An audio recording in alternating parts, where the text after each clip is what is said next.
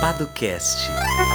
E tá começando mais um Padocast Empreendedor. Aqui é o Henrique Paduan. E aqui é Lucas Seto. E para quem não nos conhece ainda, nós somos os fundadores do Jurídico por Assinatura, que é uma plataforma que oferece proteção jurídica para as startups. Então, se você quiser conhecer um pouquinho mais do nosso modelo, como é que ele funciona, o que está no rol de serviços, uh, qual o preço, entra no link que vai estar tá aqui na descrição. Muito simples, jurídicoparastartups.com. Vai estar tá tudo muito claro lá. Mas se ficar alguma dúvida, não deixe de entrar em contato conosco, né, Sérgio? É isso, é. você pode agendar uma reunião online gratuita pelo paduanceta.com.br agenda. Lá é só escolher o melhor horário, o melhor dia para você, que a gente bate um papo, conversa, tira a sua dúvida e por aí vai, né, Henrique? Vale dizer que, além do Padocast Empreendedor, né, que é esse que você está ouvindo, a gente conversa com atores do ecossistema de inovação, empreendedores e afins. E afins é ruim, né? Que são pessoas, são seres humanos, mas tudo bem. A gente também tem o Padocast Academy, que a gente tira dúvidas jurídicas de uma forma um pouco mais simples e direta. Então, dá uma olhadinha no nosso feed, que a gente tem bastante assunto. A gente nos últimos episódios falou sobre equity crowdfunding, a gente falou sobre assinatura digital e assinatura eletrônica, qual a diferença, se elas valem ou não. Enfim, é, tem muito assunto, né, Henrique? Exatamente. Assunto, conteúdo é o que não falta. E é sempre bom lembrar, né, Seta? Tá acontecendo a nossa pesquisa sobre o cenário jurídico das startups. Então, se você tem uma startup ou conhece alguém que tenha uma, uh, nos ajude respondendo ou compartilhando. É uma pesquisa super rápida, formuláriozinho, tranquilo, vai gastar menos de 5 minutos respondendo. Uh, e a ideia é que a gente entenda como as startups têm protegido os negócios e qual a visão delas frente aos advogados e assessorias jurídicas. É isso. E por último, caso você goste do episódio, goste do nosso conteúdo, não deixa de recomendar para algum amigo, alguém que você conhece, que você sabe ou você acha que vai curtir também. É sempre importante, né, Henrique? Exatamente. Ajude a espalhar a palavra do juiz por assinatura e da Paduanceta. É isso. É, vamos para o episódio de hoje, que a gente conversou com Pedro Teixeira. Ele é diretor de aceleração da Tropos Lab, lá de Belo Horizonte. Enfim, os caras já aceleraram. Os caras, falei meio VJ da MTV.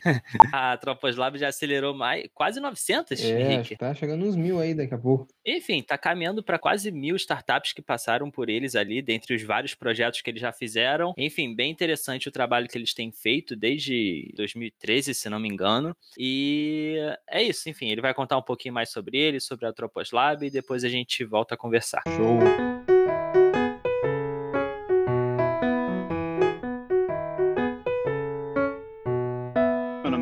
Teixeira, eu sou um dos sócios da Tropos Lab, uma empresa de consultoria, uma aceleradora. A gente gosta de se apresentar falando que a gente acelera negócios, projetos e pessoas. Então, o que, que é isso? A gente acelera negócios porque a gente ajuda novos negócios, em geral startups, a se desenvolverem. Dentro de empresas, a gente ajuda essas empresas a desenvolverem projetos de inovação, né? E, mas no fim das contas, o que a gente está lidando é com as pessoas que estão por trás disso, né? Dentro dos negócios são os empreendedores, dentro das grandes empresas são os empreendedores empreendedores, mas é todo mundo que está ali tentando fazer algo novo, algo inovador e enfrentando todas as dificuldades aí do cenário para isso. A Tropos Lab ela existe desde 2012, né, mas ela faz parte de um grupo maior chamado Instituto Inovação que vem trabalhando inovação desde 2002. Então, para o mundo de inovação isso é bem relevante no Brasil, né? Comecei a trabalhar com esse mundo de startups antes delas se chamarem startups, a gente chamava de empresas de base tecnológica. É... então, lá em 2008, quando, quando eu tive as primeiras é, experiências dentro desse mercado. E de lá para cá a gente tem acompanhado um pouco esse mundo, né? Hoje a gente está completando um pouco mais de 900 startups já aceleradas nos nossos programas, de diversos estágios, diversas áreas. Eu gosto de, de sempre explicar que nós não somos especialistas em um tipo de tecnologia, em um tipo de negócio, nós somos especialistas no processo de aceleração, no processo de desenvolvimento de, de negócios, independente da área, do setor e do tipo de tecnologia que ele seja.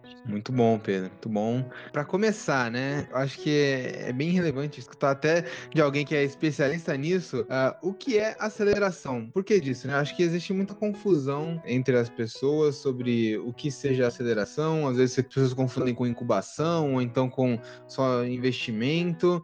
Uh, acho que vale esclarecer para o pessoal, de fato, uh, o que é aceleração. Né? Então eu vou tentar explicar isso, explicando a diferença entre os vários atores que a gente tem nesse ecossistema e os vários tipos de programa. Então hoje, só para a gente entender, a gente tem incubadora, a gente tem aceleradora, a gente tem programa de aceleração. É, isso são coisas diferentes, tá? Antes de eu explicar cada um deles, qual que é a origem disso? Um novo negócio, quando ele está começando, ele tem uma série de, de etapas ali para cumprir, uma série de passos para ele se tornar um negócio de sucesso, para ele ter um crescimento, chegar na etapa que a gente chama é, é, etapa de escala. Então, para isso, é, as grandes metodologias que a gente tinha até então, elas não fazem muito sentido quando eu estou pensando no novo negócio. A nossa administração, né, então todo mundo que fez administração, algum curso de gestão, provavelmente teve a, o, o, seu estudo, né, e as metodologias que você teve contato, são aquelas metodologias básicas que elas, é, ou clássicas, né, que elas vieram da, do estudo de grandes empresas. E quando a gente está falando de um novo negócio, de uma startup, é, o, os desafios eles são completamente diferentes. Então, por isso, começou a ser necessário uma série de desenvolvimento de novas práticas, de novas metodologias para se acompanhar o desenvolvimento de um novo negócio. Uma startup, ele não é uma versão menor de uma grande empresa. Ele tem uma lógica completamente diferente, ele precisa crescer rápido, ele não tem recursos e assim por diante. Então, por isso, começou-se uma série de, de novas metodologias para isso. Algumas, é, alguns tipos de empresa começaram a trabalhar essas metodologias e começaram a se preocupar com esse tipo de, de novo negócio de formas diferentes. É, no Brasil, principalmente, uh, o primeiro ator que a gente viu surgir nesse ecossistema são justamente as incubadoras. As incubadoras, elas geralmente elas estão atreladas a alguma universidade, elas estão atreladas algumas vezes a algum centro de pesquisa, é, e o objetivo deles é justamente pegar aquelas tecnologias que surgem nas universidades, no centro de pesquisas e ajudá-los a se tornar um negócio. O processo de incubação, ele é um processo que geralmente ele é mais lento, né?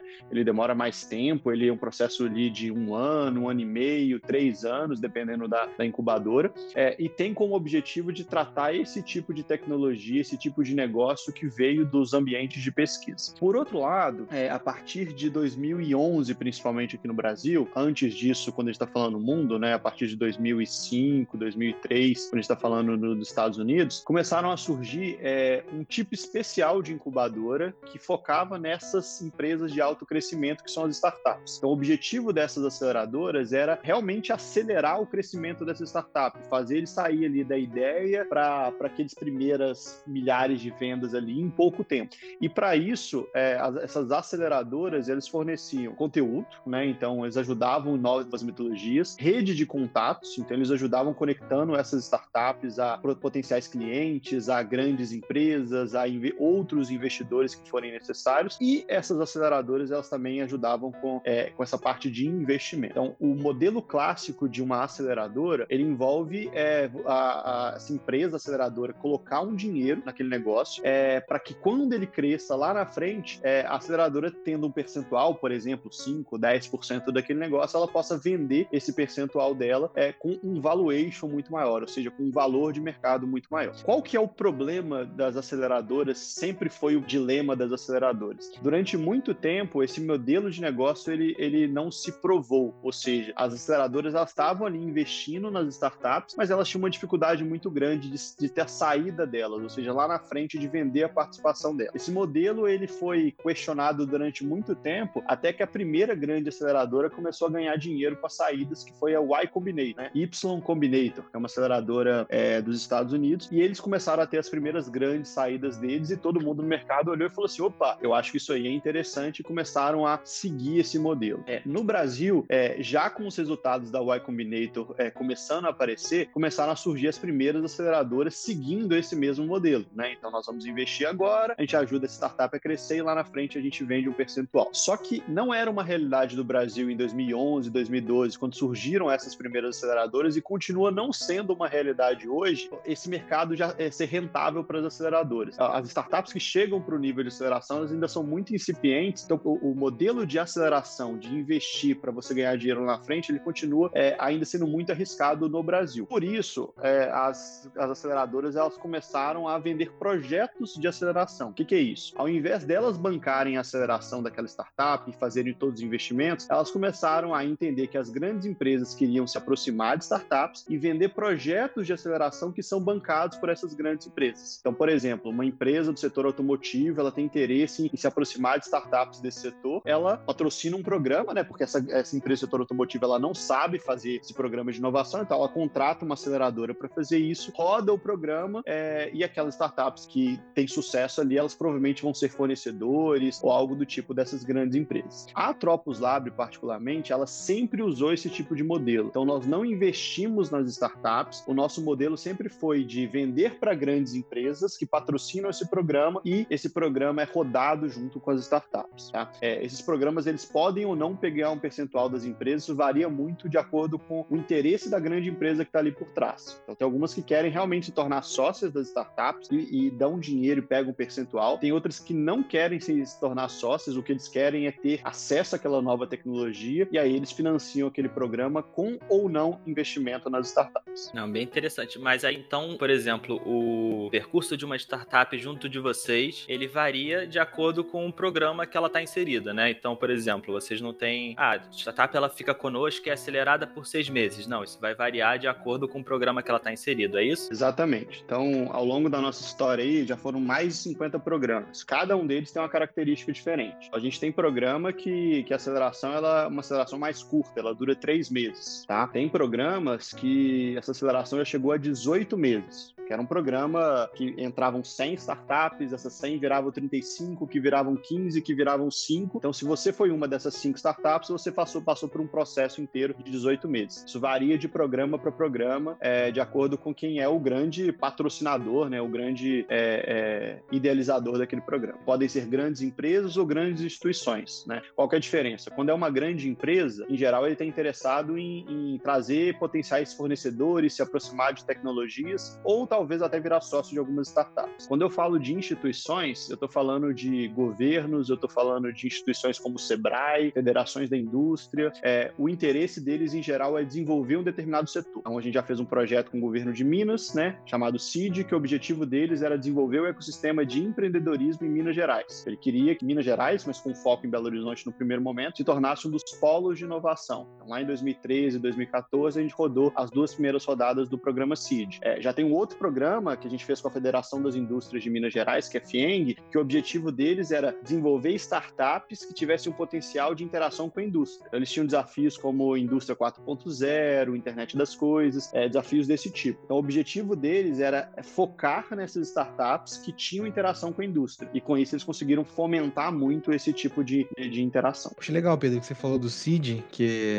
era até um tema aqui que a gente queria levantar. Viu que você estava lá há bastante tempo tempo, né? Passou por lá. E a gente, acho que saiu até a notícia que o programa foi descontinuado, né? Você, acho que você com certeza tá sim, mais, sim. A, mais a par disso. Uh, mas queria que você contasse um pouquinho sobre essa experiência do CID, qual foi o balanço geral, o que, que você achou do impacto desse projeto. A gente escutava muita gente falando bem, né? Uma pena que tenha sido descontinuado, enfim. E também uh, quais são os aprendizados e os fatores que não eram tão bons assim. Acho que seria legal. Legal. Lá em 2013, o governo de Minas ele percebeu que inovação e empreendedorismo era uma coisa que era super importante de ser fomentada dentro do, do Estado e que isso ia ser muito importante para o futuro. Só que eles não tinham muita ideia do que, que eles poderiam fazer e foram atrás de benchmarks a, ao longo do mundo. Encontraram um programa no Chile chamado Startup Chile, né, que existe até hoje, tá, sei lá, para mais de 20 rodadas já, né, de 20 bets que eles rodaram.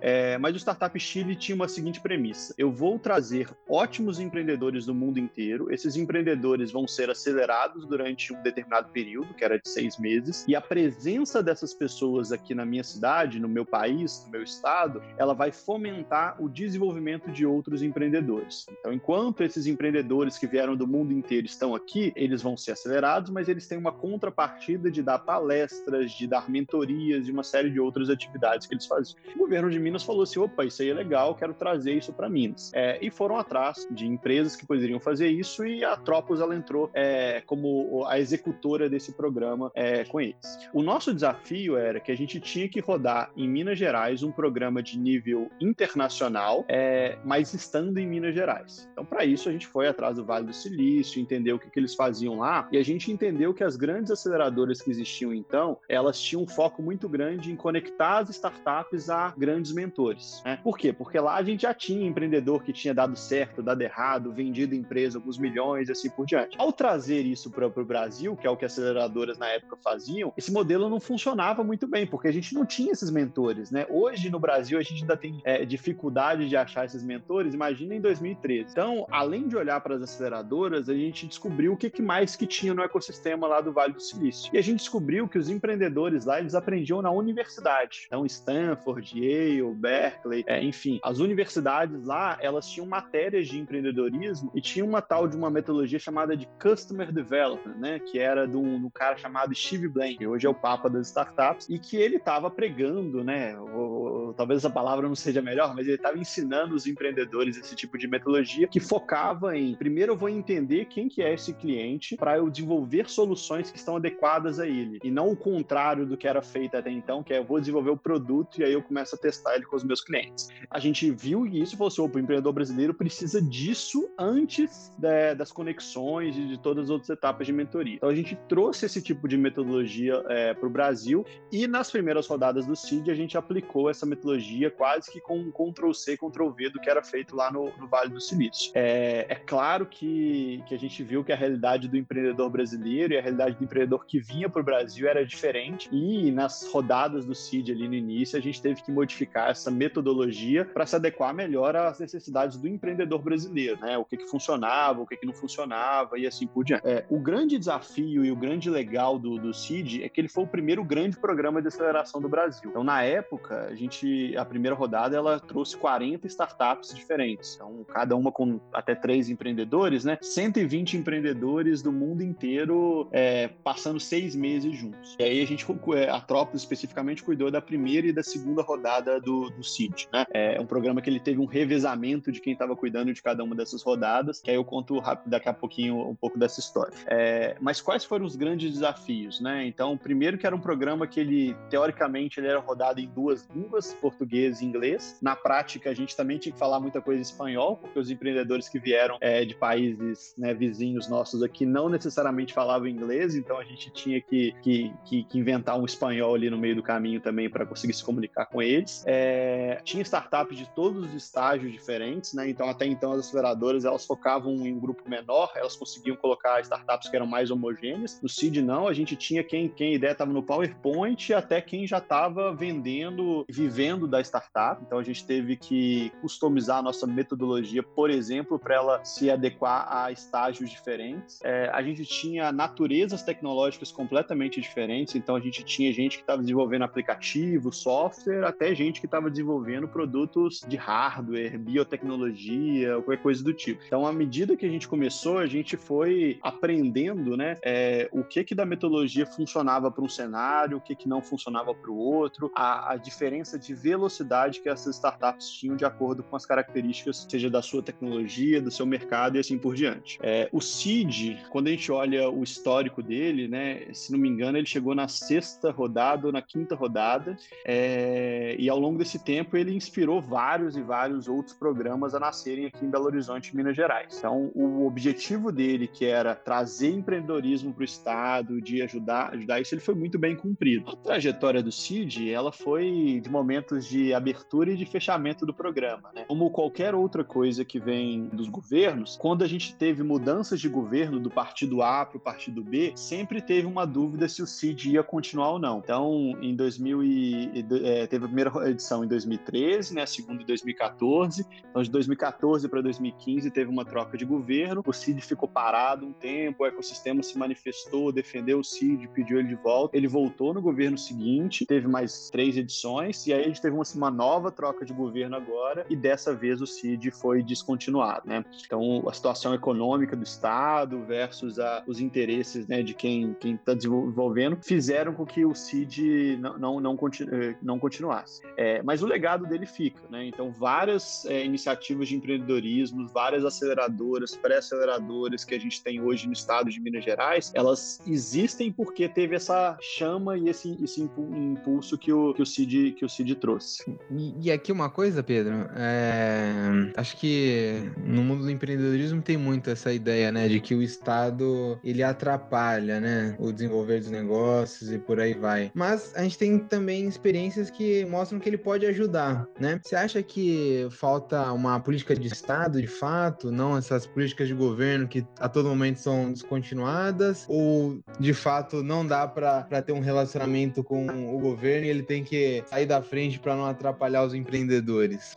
Eu acho que a resposta é um pouco mais complexa, né? Claro que no mundo ideal a gente tem uma política de Estado, acho que isso é ótimo para o mundo de empreendedorismo e como eu acredito no empreendedorismo, eu tenho certeza que isso seria muito bom para o país. Mas eu acho que talvez para a gente entender essa, essa questão, é, eu olharia os diferentes ecossistemas que a gente tem no Brasil. Então a gente pega, por exemplo, o ecossistema de São Paulo. O ecossistema de São Paulo ele é um, um ecossistema muito pouco dependente do governo. Então as grandes iniciativas que a gente tem em São Paulo são de grandes empresas. A gente vai olhar alguns cenários como o Cubo, o InovaBra, né, que são do Itaú, do Bradesco, eles são grandes hubs, né, o, o Google Campus, que é da Google, eles são grandes hubs de inovação e fazem programas e, e, e concentram startups junto com empresas sem necessariamente o dinheiro público. Então isso funciona muito bem nesse cenário. O, o cenário já de Minas, ele é um cenário que até pouco tempo atrás o grande impulsionador era o governo de Minas, né?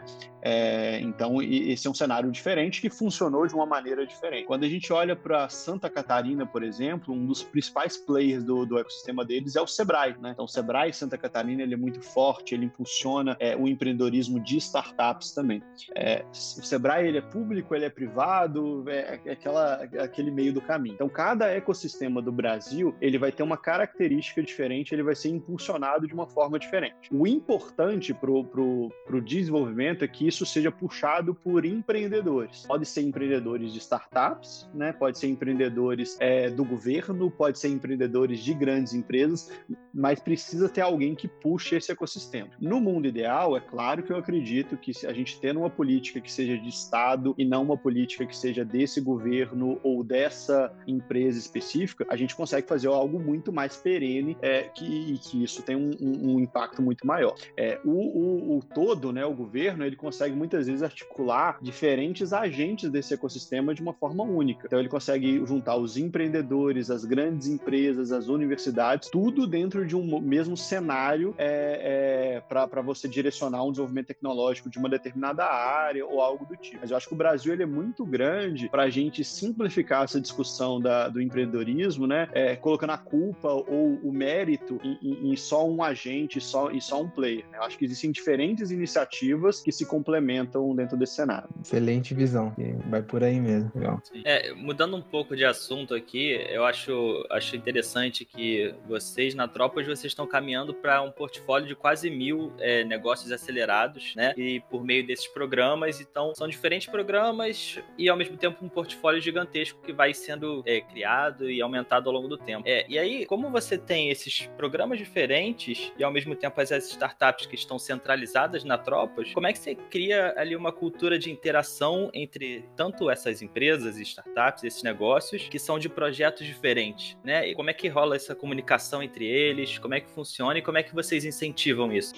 Então, esse é, esse é um grande desafio da Tropos, ele continua sendo um desafio hoje, né? Uhum. Então, a partir do momento que a gente começa a ter portfólios cada vez maiores, é, a, a, nossa interação com essas startups, ela, em alguns momentos, ela vai se afastando, né? É, e como a Tropos, ela vende programas de aceleração, seja para essas grandes empresas e grandes instituições, não necessariamente a, o senso de unidade, ele, ele vai da, da startup que faz parte da rede da Tropos e ela, às vezes, se sente parte do programa CID, né? Ou do programa FENG Lab e assim por diante. O que não é ruim e é o objetivo muitas vezes do, do, do, do nosso cliente. Então, é, durante uma boa parte da história da Tropos, a gente se preocupou muito pouco com isso. Então, a gente estava pensando por projeto, né? Então, aquelas startups daquele projeto continuavam ou não a interação é muito mais de acordo com, com uma interação que o cliente, que o nosso cliente promovia com eles pós o programa do que a Tropos propriamente dita. Mas a partir de 2017, principalmente, principalmente, a gente começou a, a fomentar essa interação, a gente começou a, a, a, refazer essas conexões aí que a gente tinha com as startups e que as startups tinham entre elas, é, justamente para criar esse senso de rede. O, o nosso desafio hoje é conseguir fazer o monitoramento de todas as startups, uma vez que a Tropos ela não tem nenhum percentual da startup, não existe nenhuma obrigação é, deles continuarem interagindo com a gente ou mandando informações. Então a gente busca, tem, tem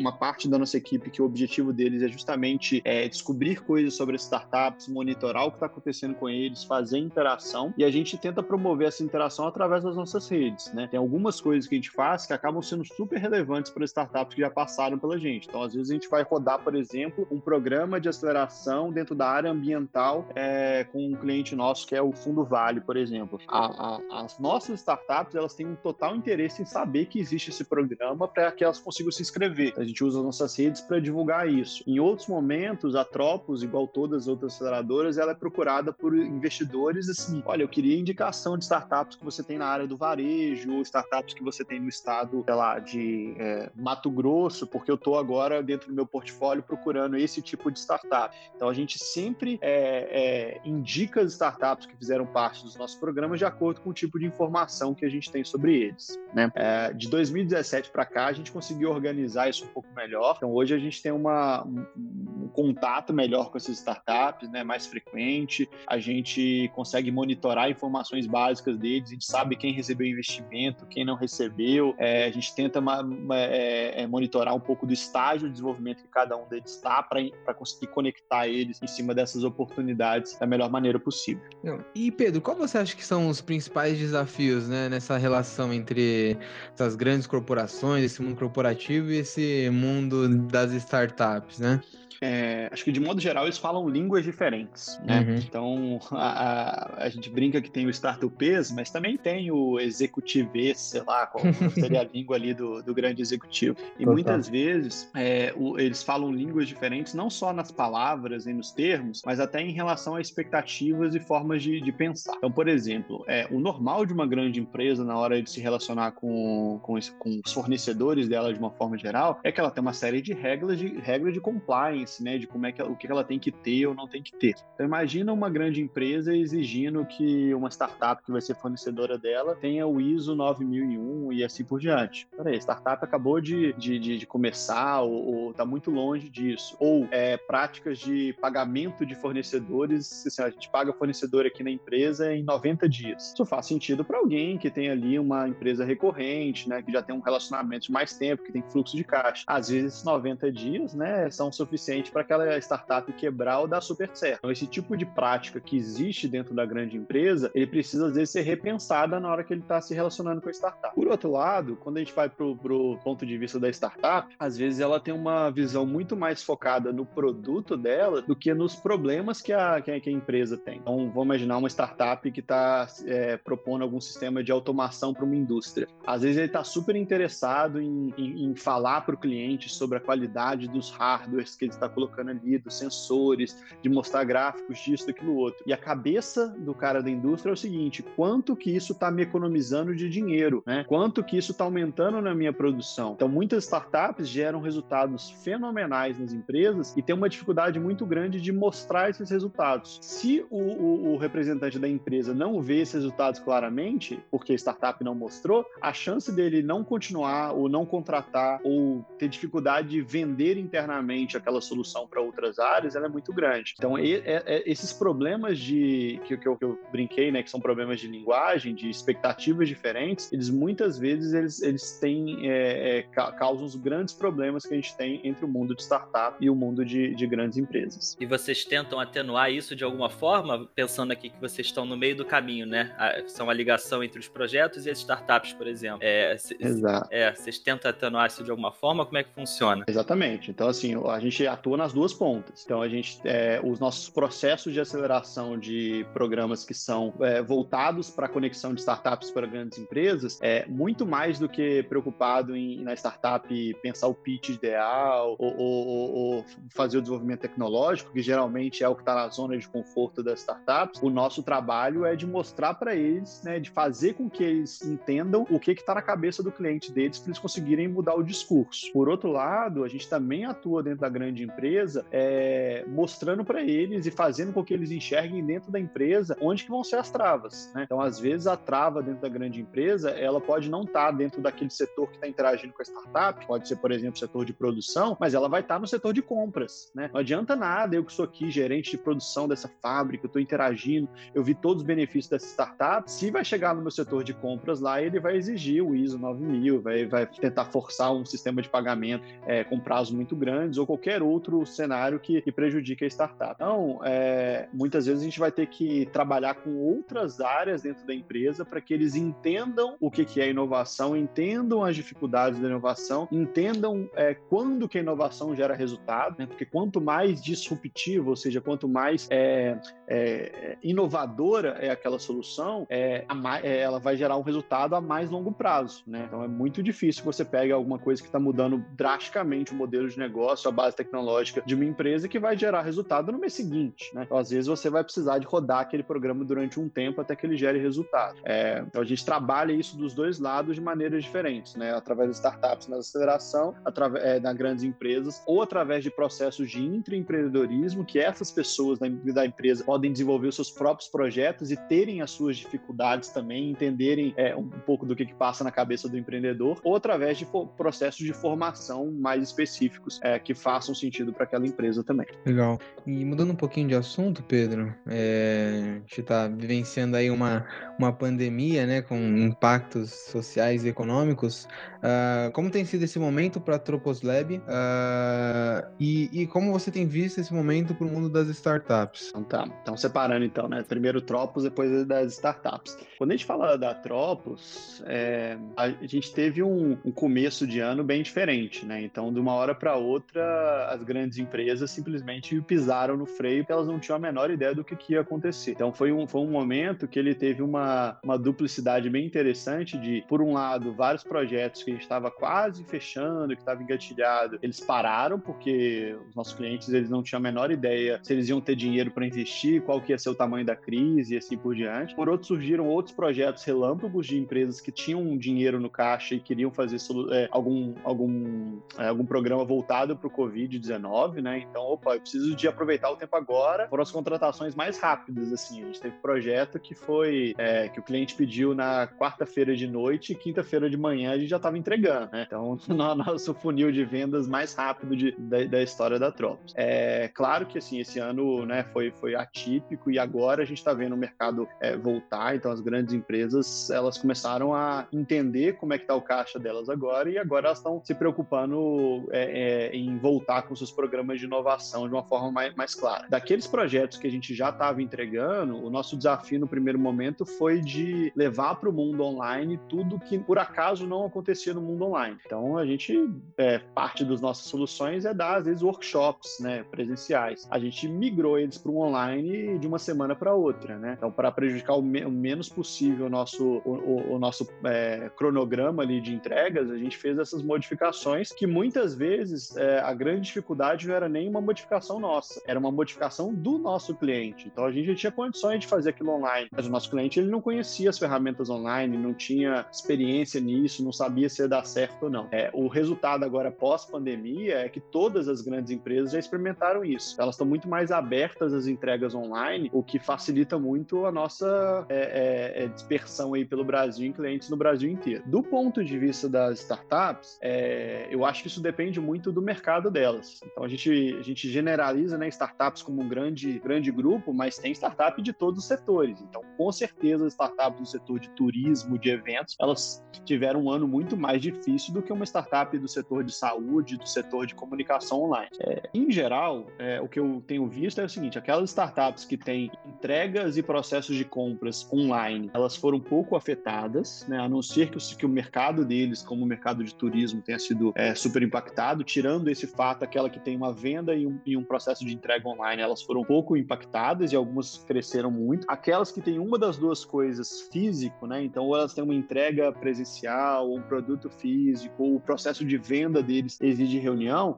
elas passaram por um momento é, mais difícil, né? Isso é independente do, do, do, mercado deles. Quando a gente fala de investimento, por exemplo, para essas startups, eu acho que o, o, que eu tenho escutado dos investidores é que esse investimento ele, ele teve a mesma dinâmica. Então, o, o dinheiro existe, o dinheiro continuou sendo investido. O que aconteceu foi algumas mudanças de prioridades. Então, investidores que têm uma visão de curto prazo maior, eles mudaram os investimentos deles para soluções que eles achavam que podiam crescer rapidamente com é, o Covid, com a, a, os problemas que vêm do isolamento e assim por diante. Investidores que têm uma visão de mais longo prazo, eles continuaram fazendo o mesmo tipo de investimento que eles já faziam, na tese que eles acreditavam, porque eles entendem que essa é uma situação passageira, desse ano, desse ano e um pedaço do ano seguinte, mas a longo prazo, o que era um bom negócio continua sendo um bom negócio na maior parte dos casos. É, dificilmente eu escutei de investidores falarem que travaram os investimentos que pararam de fazer esses investimentos. É, os dados de mercado de investimento geral que a gente viu, inclusive, confirmam isso. Tá? Então, não é uma situação que se diminuiu o número de investimento e isso prejudicou as startups. O que teve é a variação de cada um dos mercados que ela está tá envolvida. É, o, o, eu escrevi já um, um, post que eu acho que, é, que, que fala um pouco sobre isso, né? falando sobre a era das máscaras. Então, o que a gente está vendo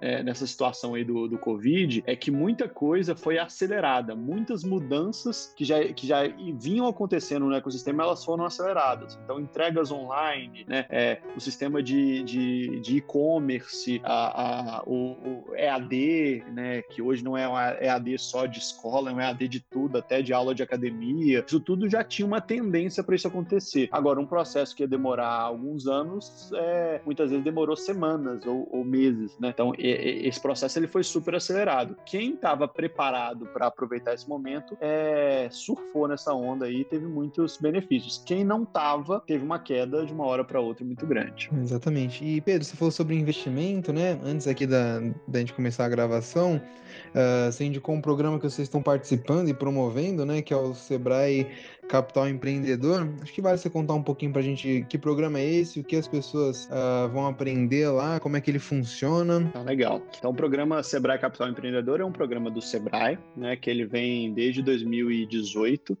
desculpa, 2017. É, então, ele já está ali na sua quarta edição, né, é, do, do, programa. Em cada edição, ele tem alguns estados que escolhem participar. Então, esse ano, os estados que estão participando são é, Espírito Santo, Santa Catarina, São Paulo, Paraná, Rio Grande do Sul, é, Paraíba, Amazonas, Tocantins e Rondônia. Talvez eu tenha esquecido alguém, mas de forma geral são esses. É, o objetivo desse programa é preparar os investidores, os empreendedores para receber investimento. Então, o, o, é muito comum que o empreendedor ele vá, ele tenha contato com o investidor pela primeira vez na hora que ele está fazendo um pitch ou na hora que ele está fazendo uma, uma, reunião de, de, de, já de investimento. E aí ele não sabe uma série de coisas dentro desse relacionamento. Então, muitos não sabem, por exemplo, qual, o que, que se passa na cabeça de um investidor. O investidor ele entra no negócio porque ele quer é, investir, quer que aquele negócio cresça, ele quer vender a participação dele lá na frente. Né? É, então, ele, a forma dele pensar, a forma dele analisar negócios, o tipo de negócio que faz sentido para o investidor e o tipo de negócio que faz sentido para o empreendedor, nem sempre são o mesmo. Então, a gente ajuda eles a entenderem todo esse processo. É um programa que ele tem workshop, né,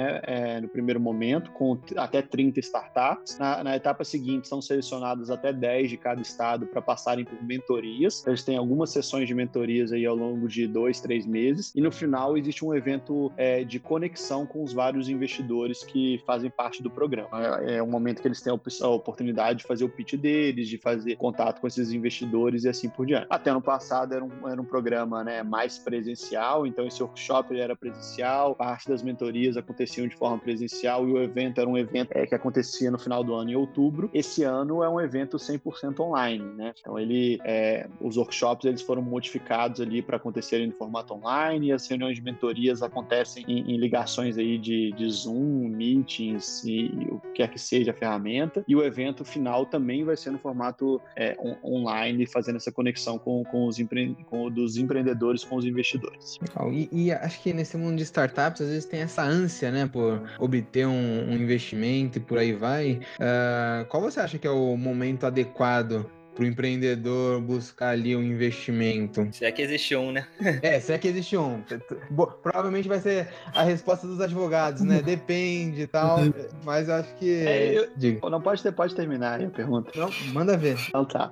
É, eu acho que assim, eu, eu gosto de responder para os empreendedores que o momento de você é, buscar investimento é quando você não precisa. Pode parecer contraditório isso, mas Boa. Eh, qual que é a lógica? Muitas vezes o, o, empreendedor ele vai atrás do investidor quando ele está com a corda no pescoço. Não, minha, minha startup vai morrer mês que vem, se eu não tiver o dinheiro do investidor, eu não vou conseguir para frente. O investidor olha para aquele negócio e fala assim: eu quero entrar num negócio que vai morrer mês seguinte. Né? Então o investidor ele está querendo entrar num negócio que está crescendo e que com o dinheiro dele ele vai conseguir dar um salto. O dinheiro do investidor é para você conseguir é, pular alguma barreira que existe no mercado ou construir uma grande barreira em relação aos seus concorrentes. Então, talvez o dinheiro do investidor é para você saltar de 10 para mil clientes. O dinheiro do investidor é para você conseguir fazer a expansão para outro estado, para outro país ou para outro mercado que você não tinha. Né? É, o dinheiro do investidor é para você conseguir, às vezes, conseguir uma vantagem em relação aos seus concorrentes, que agora você vai ter mais dinheiro para marketing, por exemplo. Isso vai te dar um posicionamento diferente no mercado. Então, muitas vezes, o empreendedor ele acha que o dinheiro do investidor é a salvação dele. E quando o dinheiro do investidor é a salvação salvação, esse não é um bom negócio para nenhum dos dois lados. Então, preocupação do, do, do, empreendedor tem que ser: eu tenho que ter um bom negócio. Eu tendo um bom negócio, eu vou conseguir atrair a atenção de investidor. No Brasil, por várias razões, né, que vão da, das taxas de renda fixa que a gente já acostumou a, a receber durante muito tempo, a,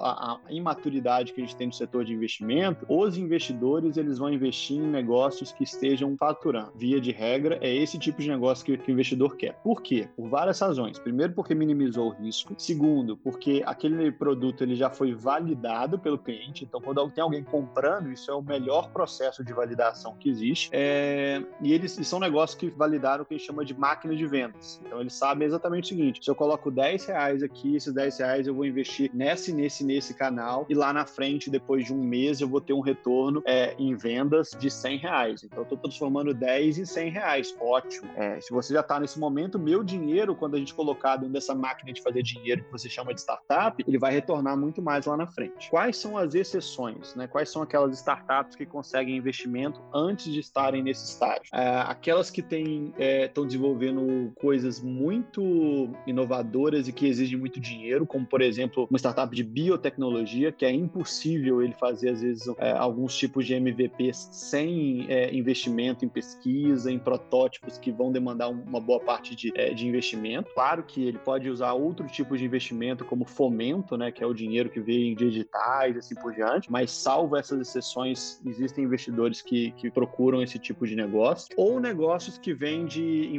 de empreendedores já consolidados no mercado. Então a gente pega, por exemplo, o pessoal da 99, né? Quando eles abriram a Yellow, opa, eu não estou investindo num negócio que está começando do zero e que eu não sei quem que é que está por trás aqui. Eu estou investindo num negócio que os empreendedores que estão por trás daquilo já fundaram a 99 e fizeram aquele negócio dar certo. Então existem investidores que, que apostam nesse tipo de empreendedor mesmo antes dele ter um faturamento. Salvo essas exceções, que eu acho que é a realidade de 99,999% dos empreendedores, preocupe-se primeiro em vender. Né? Uma vez que você estiver vendendo, aí você começa a atrair a atenção dos investidores. Antes disso, se você conseguir algum investimento, provavelmente vai ser de um investidor que está pouco preparado, que vai ser ruim para você, vai ser ruim para o investidor e pior de tudo, vai ser ruim ruim para o negócio. Não, perfeito. Tem que até fazer um quadro disso aqui, Seta. Botar é. ali, porque tem um pessoal que fica tanto nessa ânsia, ah, não, preciso do investidor, senão meu negócio não vai para frente e tal, que ele nem tenta vender o negócio. Ele esquece do negócio e só fica procurando investidor. Muito bom, muito legal, Pedro. É, não, é, e caminhando agora já pro, pro fim da nossa conversa aqui, eu acho que a gente sempre puxa a, a parte do jurídico, né? É, ainda que de forma aqui um pouco mais leve, a ideia é saber, por exemplo, vocês na Tropas Lab, vocês. É, o sinal Troposlab ou Troposlab? Ou tanto faz? ah, se conseguindo comunicar, tanto faz. A gente, então, fala tá de, a gente chama de Tropos, Troposlab, mas na prática, no dia a dia, a gente usa o diminutivo e chama de Tropos. Então tá perfeito. É, vocês na Tropos, vocês têm os projetos e vocês têm as startups, né? E já caminhando lá para as mil startups, como a gente falou aqui ao longo do episódio. É, e algo que a gente sempre pergunta é como funciona na prática as questões jurídicas dessas startups. Por exemplo, exemplo, vocês dão algum tipo de suporte é, ou os projetos, né, com as grandes empresas envolvidas, por exemplo, elas dão suporte jurídico para esses negócios que estão surgindo e, e como você vê também a preocupação desses empreendedores que estão começando seus negócios, normalmente mais preocupados em é, ah, no marketing, em criação de produto, em criação de serviço, um bom modelo de negócios e por aí vai. Como você vê é, que eles chegam e qual o nível de preocupação ali que eles têm quanto às questões jurídicas? Tá, talvez eu vou começar a responder de trás para frente essa aí. Beleza. É, os, empre...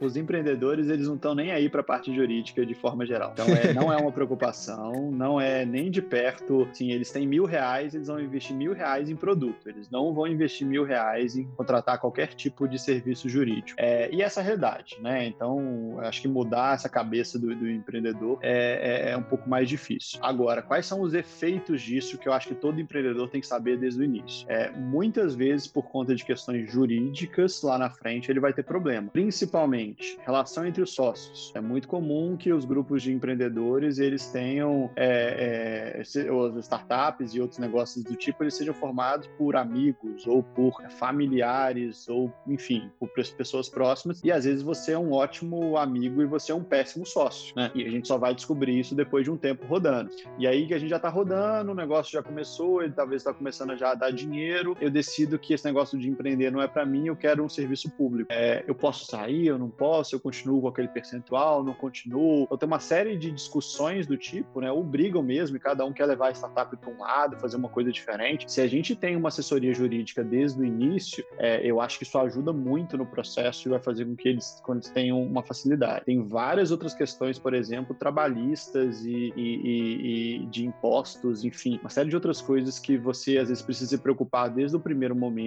que não são a maior preocupação da startup, e quando eles vão entrar em contato com investidores, isso costuma dar algum trabalhinho, né? Não que não seja resolvível, é, mas que vai ser uma dor de cabeça que você vai ter ali na frente. Como que a gente tenta minimizar isso nos nossos programas? É, isso varia de programa para programa, depende do espaço que existe ali ou não, né? Do número de meses que a gente tem, do foco, mas o tema jurídico ele é sempre um tema relevante e a forma que a gente faz, a gente traz parceiros para isso. Então a gente convida escritórios de advocacia, às vezes para falar um pouco sobre algum tema, dar algum tipo de mentoria, assim por diante. Por quê? Porque não é uma competência nossa. Então, perguntando é, diretamente para o Pedro, eu vou falar um tanto de bobagem sobre o assunto, porque não é minha competência, nem minha, nem de ninguém dentro da Trops. Então a gente usa sempre parceiros para isso. As grandes empresas, elas é, têm geralmente as suas regras próprias. Então, elas já são né, acompanhadas pelos seus escritórios é, jurídicos e elas criam essas regras para as startups que vão se relacionar com eles. Então, em geral, esse processo ele é uni, unidirecional. O que, que a startup tem que se preocupar nesse momento? Né? Qualquer coisa que vem de forma unidirecional é bom que você leia com algum conhecimento para conseguir criticar aquilo, porque podem ter regras ali que não necessariamente de má fé, às vezes por desconhecimento do mundo de startups, que as grandes empresas vão colocar e que aquilo ali vai travar o seu negócio lá na frente. Então, ter uma, alguém especializado que vai te ajudar a defender um pouco do seu lado ali de startup, sempre que possível, né? É, eu acho que é super relevante. É, nos nossos programas, de novo, quando cabe isso, os escritórios de advocacia, eles ajudam dentro desse processo ali, é, mas não é regra que todo programa tem, né? É, é sempre um tema super relevante, recorrente. Quando surge nos programas, os, os empreendedores adoram, é, mas é, isso varia também de, do momento que aquela startup está. Quando eles estão no estágio mais inicial, eles veem menos valor. Quando eles começam a ter algum tipo de probleminha, aí eles vão atrás de um, de um escritório e aí geralmente é até mais caro para resolver, né? Exatamente. E, e aí, Pedro, uh, vou fazer a pergunta meio que ao inverso, né? Uh, você acha que os. Obviamente que nós temos é, iniciativas nesse sentido, mas você acha que no cômputo geral, né? O que você tem visto no mercado, os advogados, os escritórios de advocacia, eles estão preparados uh, ah, para lidar com as startups, para se comunicar, né? Às vezes nem, nem sempre é só o empreendedor que não liga para essa questão, o advogado que não está sabendo é, se comunicar e, e, se relacionar com, com essas startups. Que, qual a sua visão sobre isso? É, eu, eu, acho que, assim, de forma geral, boa parte do escritório de advocacia eles também não, não enxergam e não olham para esse público, né?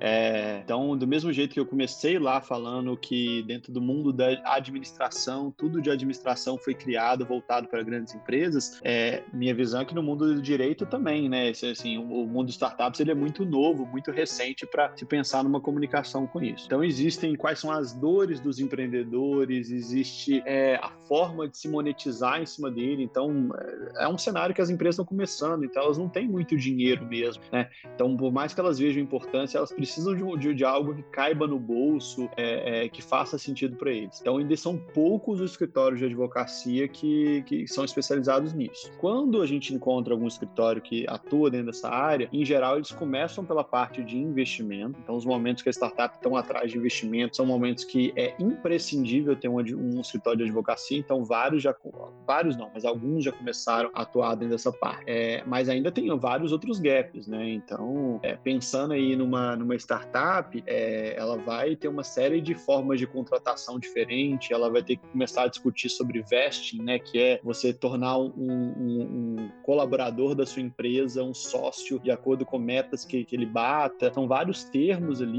que, que o empreendedor ele não vai saber fazer sozinho, ele precisa de uma ajuda e que muitos escritórios de advocacia ainda não sabem é, lidar com isso. Né? Então, ter um escritório que ajude nesse sentido faz toda a diferença para o empreendedor. Perfeito. É, é, muito do que a gente vê no dia a dia, né, Henrique? Acho que se confirma uhum. e, e, é por aí mesmo. Bom, a gente já tem aqui quase uma hora de gravação, né, Pedro? É, queria agradecer pela, pela sua participação e dar o espaço aqui para você é, deixar seu recado, enfim, o link ou onde as pessoas te encontram. É, e a gente pode, pode ficar tranquilo que a gente deixa sempre na descrição também do episódio os links que você mencionar por aqui, tá? É, e depois fica à vontade para dar sua recomendação para os nossos ouvintes. Ah, legal. Então, é, a forma mais fácil de encontrar a Tropos, né, e saber um pouco mais sobre a gente é no nosso site, então é troposlab.com. Então a gente não tem o BR aí, então só troposlab.com. É, e lá vocês vão é, conseguem acessar a nossa newsletter, né? Então, para saber um pouquinho sobre o que a gente tem discutido de inovação, é, acho que a melhor forma, a gente são uma newsletter de 15 em 15 dias, a gente acha que é o, a pílula ideal ali de inovação, que não, que não atrapalhe o nosso spam, mas que também mantém a gente atualizado do que está acontecendo. É, em relação a redes sociais, é, tanto eu quanto a Tropos, a, talvez a, a forma que a gente tem mais interagido com, com os nossos clientes e com, com, os nossos usuários de uma forma geral é o LinkedIn, tá? Então no LinkedIn, tanto a Tropos Lab, né? Se vocês procurarem no LinkedIn, vocês vão achar, e acho que o pessoal vai deixar o link em algum lugar aí da descrição, quanto o meu, que vocês podem procurar por Pedro Pinho Teixeira, também no LinkedIn. É, eu posto coisas assim todo dia do mundo de inovação, de empreendedorismo. Eu faço questão de trazer as principais notícias e tentar discutir alguma coisa em cima, porque é mais do que saber o que está acontecendo. Eu acho que as discussões que são geradas em torno desses temas que são super relevantes. Né? É, faltou alguma coisa? Acho que teve alguns pontos na pergunta ali. Eu não sei se eu, se eu falei tudo. Não, só a sua recomendação para os nossos ouvintes. Algum conteúdo que você esteja consumindo nos últimos tempos, algo que você acha interessante compartilhar. Ah, legal. Então, talvez assim, eu já li esse livro há, há, um tempinho, mas tem um livro que chama O Poder do Hábito. É um livro amarelinho ali que explica como que, que a gente cria os nossos hábitos. Ele é um livro super legal e pensando principalmente em empreendedores, né? Eu acho que você entender como que as pessoas criam hábitos, como é que você consegue mudar coisas em você ou nos seus clientes, é fundamental para você entender um pouco do como é que seu cliente pensa, né? sempre falo que os empreendedores, eles não precisam ser os maiores especialistas no mundo naquela tecnologia, é, mas eles têm que ser o maior especialista do mundo naquele cliente, né? Então você tem que conhecer o seu cliente a fundo, entender o que, que ele pensa, como é que ele, que ele age, porque é isso que vai trazer os resultados para sua empresa é isso que vai fazer com que você crie produtos que realmente resolvam um problema dele e assim por diante. Então, o poder do hábito talvez seja a minha melhor indicação de livro aí, por exemplo.